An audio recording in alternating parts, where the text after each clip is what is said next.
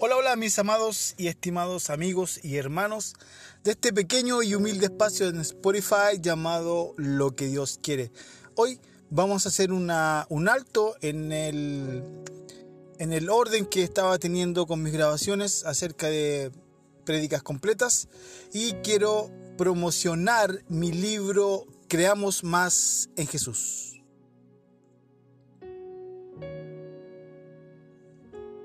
Bien, eh, como muchos de ustedes ya saben, el Señor me ha permitido escribir dos libros ya. Uno se llama eh, Divino Perdón y el último se llama Creamos más en Jesús y es este el que quiero promocionar el día de hoy. Es un libro que habla mayormente de fe en estos tiempos que la fe es un instrumento muy útil para poder salvar, ¿cierto?, todas estas situaciones que estamos viviendo. Eh, situaciones difíciles, estamos en tiempos peligrosos, viviendo ya prácticamente los tiempos que el apóstol Pablo había descrito en sus cartas, ¿cierto? Donde hablaba de los últimos tiempos, que los hombres iban a tener un mal carácter, ¿cierto? Y el que tiene conocimiento bíblico se podrá acordar de todas las las características que los tiempos, que los hombres en nuestros últimos tiempos iban a tener. Y en este contexto, ¿cierto?, de, mm, de promoción de, de, mi libro, les puedo decir que es un libro que es de tamaño en cuanto a hojas un poquito menor que, que el Divino Perdón. Tiene alrededor de 120 páginas. Es un libro muy liviano, muy, muy entretenido de leer. Tiene 128 páginas. Ya está, al igual que el Divino Perdón, está eh, registrado a mi nombre, ¿cierto? Con todos los papeleos que eso conlleva delante del gobierno de Chile. Y es un libro que aproximadamente me demoré en escribir unos cuatro años. ¿Sí? Es un trabajo exhaustivo de investigación, de oración, de ayuno también, porque era algo que el Señor me instó en el corazón para poder escribir. Y es, fue un trabajo arduo, fue un trabajo arduo detrás de los libros, ¿cierto? En realidad de cualquier proyecto que uno pone su corazón y su alma en él, eh, hay mucho trabajo. Y este libro, eh, como les cuento, me demoré aproximadamente unos cuatro años en escribirlo, sin contar la, la, etapa de, edición, ¿cierto? De revisión, etcétera. Y ya ha comenzado su, distribución. Hay varios hermanos que lo, han, adquirido y he tenido a bien, ¿cierto?, comenzar ya su promoción. Este libro fue eh, lanzado, ¿cierto?, ya de manera oficial en, creo que en octubre o noviembre del año recién pasado. Por lo tanto, es un libro que está aún, aún nuevo. El libro tiene solamente cuatro capítulos. Recordemos que se llama Creamos más en Jesús. Nos falta mucho más creer en Jesús. Y tiene cuatro capítulos que les voy a leer, ¿cierto? ¿Cómo se llama cada capítulo? Capítulo 1 habla de dinero. Interesante, interesante tema, hermano. Y aquí me explayo ¿cierto? Eh, bajo el título en este capítulo, Cuando el dinero es el problema. Tomo el, tema del diezmo, qué es lo que es, cuándo lo damos todo, cómo debemos dar y algunas leyes del, del dinero, ¿sí? Increíblemente el dinero tiene leyes, se maneja bajo leyes como cualquier cosa y es un tema muy interesante.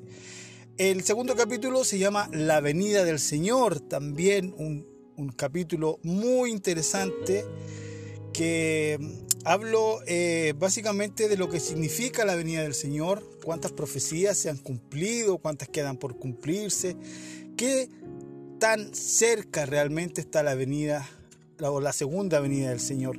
El capítulo número 3 se llama Fe en tiempos de pandemia y ahí hablo de toda esta contingencia que estamos viviendo a partir de, del año 2020, ¿no? Es un tema que que también es muy interesante.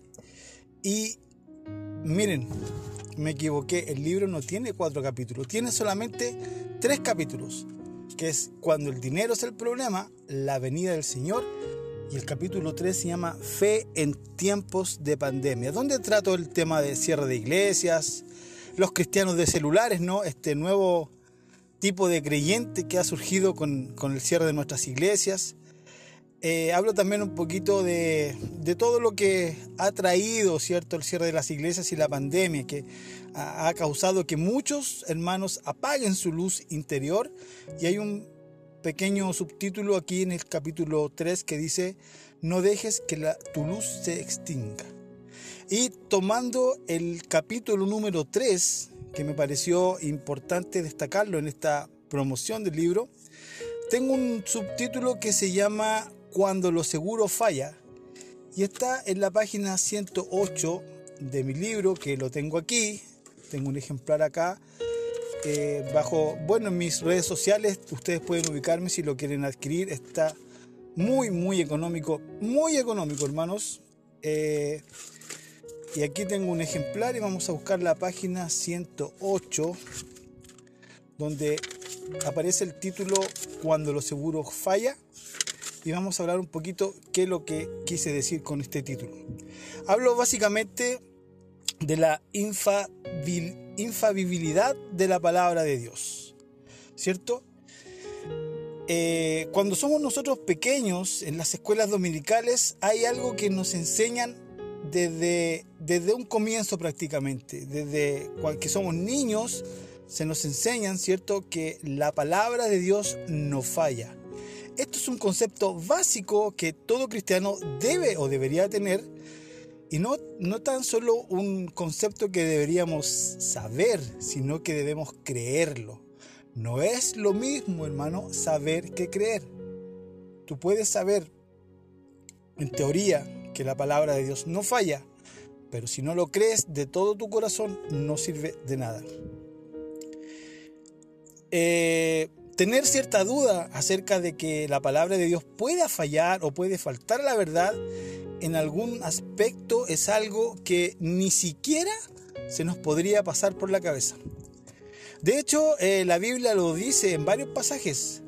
Todo mensaje que se plasma en las Sagradas Escrituras son fidedignos, son fieles y se ajustan total y absolutamente a la verdad al igual que también toda profecía, historia o promesa hecha por Dios que aparece en la Biblia, hermanos, que aparece en la Biblia, no profecía o, promesa que se nos hace fuera del contexto de las escrituras, ya, ojo ahí. Y cualquier profecía o promesa que aparece en la Biblia cuenta con toda la seguridad de ser cierta, fiel y fidedigna. Hay tres versículos que nos muestran, solo unos pocos versículos vamos a, tratar ahora, que hablan acerca de, la, de que la palabra no falla. No voy a decir infalibilidad porque me cuesta mucho decir esa palabra. Deuteronomio 7:9 dice, reconoce por tanto que el Señor tu Dios es el verdadero Dios, el Dios fiel, que cumple su pacto generación tras generación y muestra su fiel amor a quienes lo aman y obedecen sus mandamientos. Esta es una versión de la nueva versión internacional. Palabra fiel es esta y digna de ser recibida por todos. Primera de Timoteo 4.9, nuestra querida Reina Valera 1960. santifícalos en tu verdad. Tu palabra es verdad. Eso lo dice Juan 17.17 17, y esta la saqué de la Biblia del Jubileo. Simplemente está en lo más profundo de nuestro ADN. La Biblia es la verdad. Jesús es la verdad y todo lo que podamos sacar de la palabra es total y absolutamente cierto. Y aunque muchos no crean, hay una certeza tan grande en nuestros corazones que esto es así que ni siquiera hay necesidad de discutirlo. La palabra es lo más seguro que jamás tendremos. Podrán fallarnos muchas cosas, podrán fallarnos muchas personas que creíamos que nunca lo harían, pero la palabra jamás lo hará.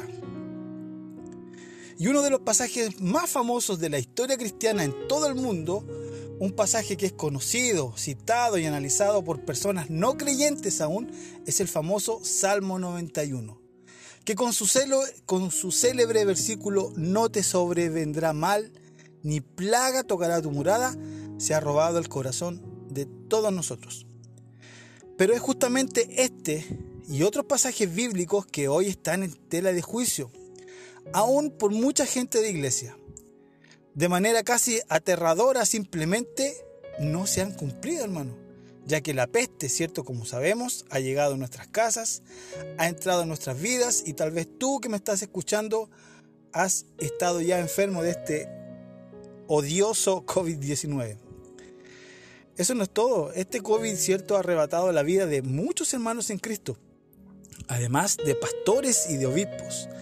La muerte ha entrado por intermedio de este virus y el pueblo cristiano no se ha visto ajeno a esta situación. Cientos de hermanos y no pocos líderes han sucumbido ante este COVID-19. Inevitablemente, al ver todo esto, se nos vienen muchos cuestionamientos acerca de la infabilidad de la palabra del Señor. Si la palabra de Dios es fiel y es verdadera, ¿ninguno de nosotros debería morir por COVID? ¿Acaso la palabra miente? Son preguntas que muchos se estarán haciendo justo ahora. Más aún cuando a mediados del, 2021 y ahora que estamos en, a finales de enero del 22, siguen reportándose muerte de personas por COVID-19. Además que los contagios continúan en ascenso con esta nueva cepa de Omicron, ¿cierto? Que le han puesto tantos nombres a cada variante.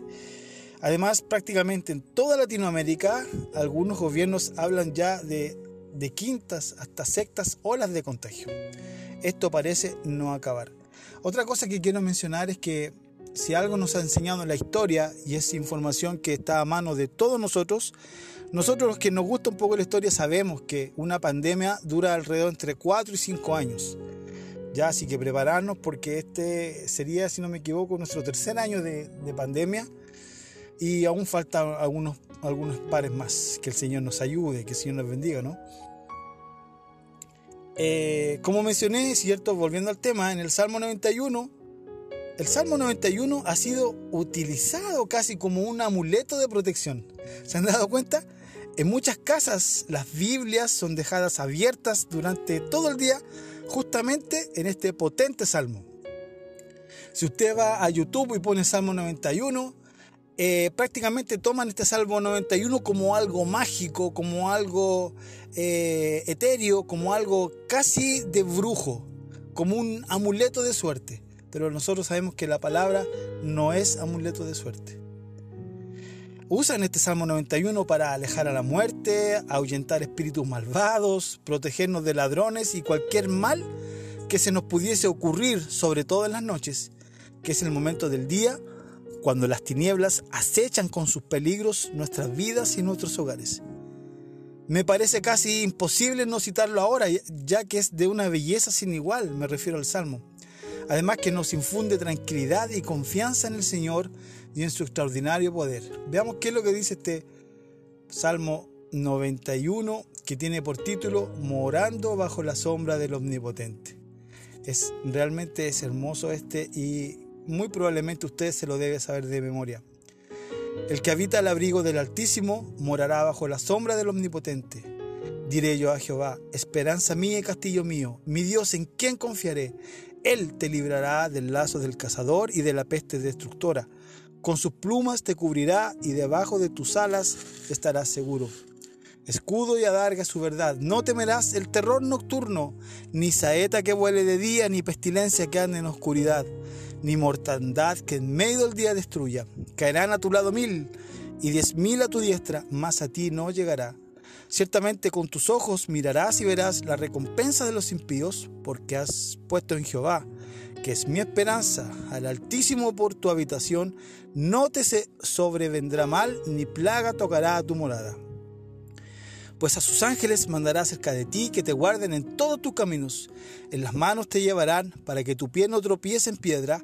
Sobre el león y el aspid pisarás. Hollarás al cachorro del león y al dragón. Por cuanto en mí ha puesto su amor, yo también lo libraré y le pondré en alto. Por cuanto ha conocido mi nombre, me invocará y yo le responderé. Con él estaré yo en la angustia, lo libraré y le glorificaré lo saciaré de larga vida y le mostraré mi salvación. Salmo 91, Reina Valera 1960. Como podemos ver, este extraordinario salmo habla de protección, de cuidado de parte del Señor y también habla de que estaremos protegidos de la muerte, pestes y plagas. Entonces, al comparar este salmo tan potente con la realidad que hoy tenemos, en la cual muchos hombres y mujeres de Dios han muerto por este virus, vemos que tenemos dos alternativas. Primero, la palabra falló. O segundo, no hemos entendido bien el significado y el contexto de este hermoso salmo. Definitivamente, como la palabra no falla, tenemos que tomar la segunda opción, y con la ayuda del Espíritu Santo poder entender de qué se trata todo esto. Voy a hacer algunas pequeñas observaciones a este salmo que sin lugar a duda nos serán de mucha utilidad para entender del por qué muere gente cristiana por el virus a pesar de lo que el texto dice. Una de las reglas fundamentales a considerar a la hora de entender bien la Biblia, hermanos, y lo he dicho muchas veces, es no tomar todo literalmente en la Biblia. Es decir, no podemos interpretar todas las palabras de la Biblia al pie de la letra. Si se hace esto podemos caer en errores y llevar al desconcierto a personas que aman al Señor y creen ciegamente en su palabra. Un ejemplo más que contundente eh, es el libro del Apocalipsis. El libro del Apocalipsis es el último libro de la Biblia y es considerado muy difícil de entender, sobre todo por personas que recién están comenzando. Si tú estás o quieres comenzar a leer la Biblia, no, no te recomiendo que lo leas por el, en primer lugar el Apocalipsis. Ya que es un libro que está lleno de simbolismos, tipologías y comparaciones, que si se toman de forma literal van a convertirse en un verdadero dolor de cabeza. Por lo demás, el libro del Apocalipsis tiene un alto contenido profético que solo se puede comprender de forma total si se toman en cuenta otros libros de la Biblia que están en el Antiguo Testamento, como puede ser el libro de Daniel, Isaías o el propio Ezequiel. Tomar la Biblia literalmente puede causar daños irreparables, hermanos, irreparables en la fe de las personas. Justo como lo estamos viendo hoy con esta pandemia, que estira al piso, hermano, de la promesa de protección de Dios en cuanto a lo que sale el Salmo 91. Y en estos tiempos de COVID-19 muchos cristianos se han desconcertado al ver que el Salmo 91 no es para nada una prenda de garantía, que a pesar de lo que este salmo dice, la peste entra, destruye y mata igual a nuestros hogares. Muchos hermanos que han tomado el Salmo 91 como una doctrina de fe infalible, ahora no entienden qué pasa se sienten engañados, están asustados y desorientados, puesto que han visto con sus propios ojos que la palabra simplemente falló. Los fundamentos de la fe de estos hermanos están, están destruidos. Eh, lo que nos queda por hacer entonces es dejar de tomar la Biblia literalmente, como les digo, y entender el contexto en el cual este pasaje del Salmo 91 está. Al hacer estas dos cosas, primero calmarse, ¿cierto? Y después ver el contexto en el cual el salmo está, podemos abrirnos a una posibilidad de que antes quizás no veíamos. Del por qué a veces no vemos estas posibilidades, creo que tiene que ver con nuestra educación bíblica, hermana. Nuestra educación eh, escritural ha sido, en el mejor de los casos, y honestamente no es la mejor. También eh, ayuda mucho el hecho de que siempre, hermanos, tenemos esta mala costumbre de quedarnos siempre con lo que nos dicen y pocas veces darnos el trabajo de comprobar que eso que nos enseñan está en lo correcto. A veces no nos dan ganas de profundizar en las escrituras y por estas situaciones es que nos encontramos en angustia al observar que la palabra de Dios falla. En cuanto al Salmo 91, que habla de protección de pestes, debemos comprender que este salmo no se puede aplicar a todas las personas y a todos los tiempos. Y esto lo afirmo por una razón muy simple. La peste si entró a nuestros hogares y causó muerte al pueblo de Dios, es un hecho que no podemos negar. Por lo tanto, decir que este pasaje es aplicable a todas las personas y a todos los tiempos es decir que la palabra es falible. Tomar el Salmo 91 como una doctrina y enseñanza, como algo que nunca va a fallar, es sin duda una muestra de inmadurez al leer la palabra del Señor. Ya hemos visto que no podemos tomar el Salmo 91 de forma literal. Entonces, ¿cómo debemos leer e interpretar este pasaje? ¿Se puede tomar como algo seguro si lo creemos? No nos olvidemos que los salmos son libros de tipo poéticos. Muchos de los salmos están en prosa, hermanos, y la poesía tiene como una de sus características la utilización de figuras literales como la hipérbole. La hipérbole es una forma de expresarse, de exageración. Para explicar algo nosotros caemos en la exageración. Por ejemplo, la palabra de Jesús que están en el libro de Mateo, cuando dice, si tu ojo te hace pecar, sácatelo y tíratelo. Esa es una exageración. No es literalmente que nosotros tenemos que sacarnos nuestros ojos. Entonces la hipérbole era una herramienta muy utilizada por los rabinos que se llaman en los tiempos de Jesús y específicamente Cristo en este pasaje de Mateo también lo usó mucho para dar a entender que si queremos entrar en el reino de los cielos debemos arrancar no nuestros ojos físicos, sino ciertos malos hábitos de nuestras vidas. Entonces eso ya nos da una pista eh, de lo que yo les quiero explicar. ¿Por qué? Porque varios de los salmos se escribieron con la hipérboles, con este recurso literario usado en las poesías que como ya les he explicado es una forma de exagerar una situación para ilustrar una enseñanza o un sentimiento. Y específicamente este Salmo 91 que estamos analizando también tiene en sus líneas esta forma de expresión lingüística en donde el autor, debido a una experiencia personal favorable que tuvo con Dios, escribe este maravilloso pasaje totalmente agradecido, feliz e indudablemente inspirado por el Espíritu Santo. El hecho de que se esté usando la hipérbole en este salmo no significa necesariamente que lo que se escribió esté mal o sea una mentira. Pero sí hay que tener en cuenta que al ser una respuesta a una experiencia personal con Dios, esto es algo que no puede ser considerado como una doctrina infalible o algo que se puede aplicar a todas las personas del mundo y a todos los tiempos. Perdón. Otro factor a tener en cuenta para poder entender por qué el Salmo 91 no se puede considerar como un pasaje infalible es el hecho de que este salmo es el resultado de gratitud hacia Dios de una experiencia personal. Y al ser una experiencia personal del autor no se puede usar como doctrina, que se presume, porque no se sabe eh, con seguridad que fue Moisés. Moisés fue el autor del Salmo 91 y al ser una experiencia personal queda inhabilitada como doctrina, ya que no es palabra de Dios directa, ya que fue escrito por, por un humano, por una persona, para un momento específico y se aplica para un grupo puntual de personas. El Salmo 91 carece del carácter de irrefutable e infalible que tiene, por ejemplo, los, de, los diez mandamientos, que fueron escritos por Dios mismo y hasta el día de hoy tienen vigencia. También las palabras de Jesús que quedaron plasmadas en las páginas del Nuevo Testamento tienen ese carácter de infalible y de irrefutables. Frases como, en el mundo tendréis aflicción, pero confiad que yo he vencido al mundo, son palabras que sí se pueden considerar infalibles y aplicables a todas las personas y a todos los tiempos.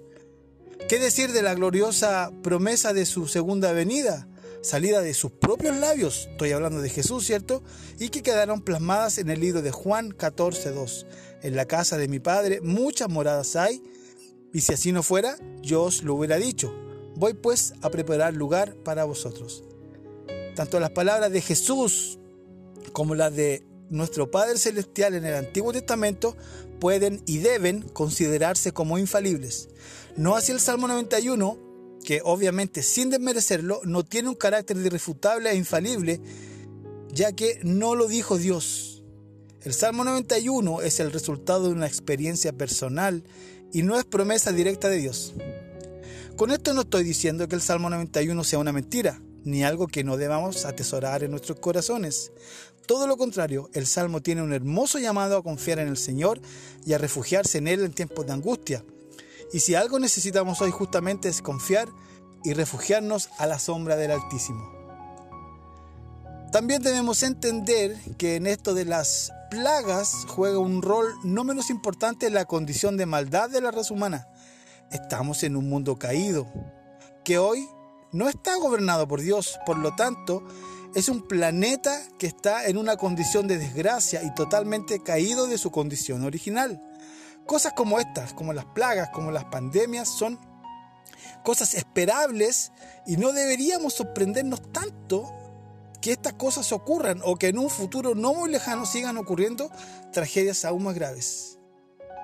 El desconocimiento de estos puntos, de estas observaciones que le he hecho al Salmo 91, provocan un desconcierto en aquellos hermanos que ven en este salmo un escudo de protección impenetrable sin fallas, cosa que hemos visto hoy no es así. Lo otro que quiero descartar de plano es el comentario si es que a alguien se le ocurrió o alguien lo dijo que todos los pastores, obispos y hermanos en Cristo Jesús que están sufriendo o que sufrieron del COVID-19, el Señor lo está castigando por sus pecados. Eso, eso tampoco es correcto. No tiene asidero bíblico y mucho menos nosotros tenemos la autoridad para poder eh, designar o para poder decir que Dios está castigando a tal cual persona. Hermanos, hay pastores que han muerto de COVID. Hay obispos que han muerto de COVID. Aquí en nuestro país, Chile, ¿cierto? Eh, al principio de la pandemia murió un obispo de una gran corporación, de una misión. ¿Eso significa que el pastor estaba en pecado y que Dios lo estaba castigando? No, hermanos. Estamos en un mundo caído, en donde todos podemos caer en desgracia. Pero las palabras de Jesús me brotan del corazón en estos momentos. En el mundo tendréis aflicción, pero no os preocupéis porque yo he vencido al mundo. Estudiemos más la palabra, saquémosle su extracto y veamos siempre el contexto de los versículos que estamos analizando. El Salmo 91 es precioso, sí, es bonito, sí, causa efectos de fe, sí, pero no es algo infalible. Así que ojo ahí, bendiciones y nos vemos en una próxima oportunidad.